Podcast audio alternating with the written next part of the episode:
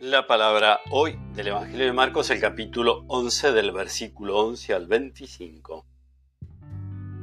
Jesús llegó a Jerusalén y fue al templo, y después de observarlo todo, como ya era tarde, salió con los doce hacia Betania. Al día siguiente, cuando salieron de Betania, Jesús sintió hambre. Al divisar de lejos una higuera cubierta de hojas, se acercó para ver si encontraba algún fruto pero no había más que hojas porque no era la época de los higos. Dirigiéndose a la higuera le dijo, que nadie más coma de tus frutos. Y sus discípulos lo oyeron. Cuando llegaron a Jerusalén, Jesús entró en el templo y comenzó a echar a los que vendían y compraban en él. Derribó la mesa de los cambistas y los puestos de los vendedores de palomas y prohibió que transportaran cargas en el templo.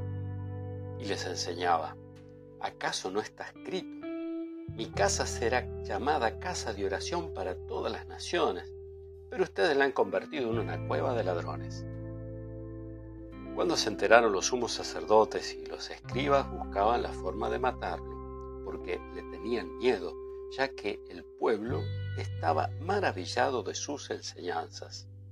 Al caer la tarde, Jesús y sus discípulos salieron de la ciudad a la mañana siguiente, al pasar otra vez, vieron que la higuera se había secado de raíz. Pedro, acordándose de lo que dijo Jesús, le refirió, Maestro, la higuera que has maldecido se ha secado. Jesús le respondió, Tengan fe en Dios, porque yo les aseguro que si alguien dice a esta montaña, retírate de ahí y arrójate en el mar, sin vacilar en su interior, sino creyendo que sucederá lo que dice, lo conseguirá.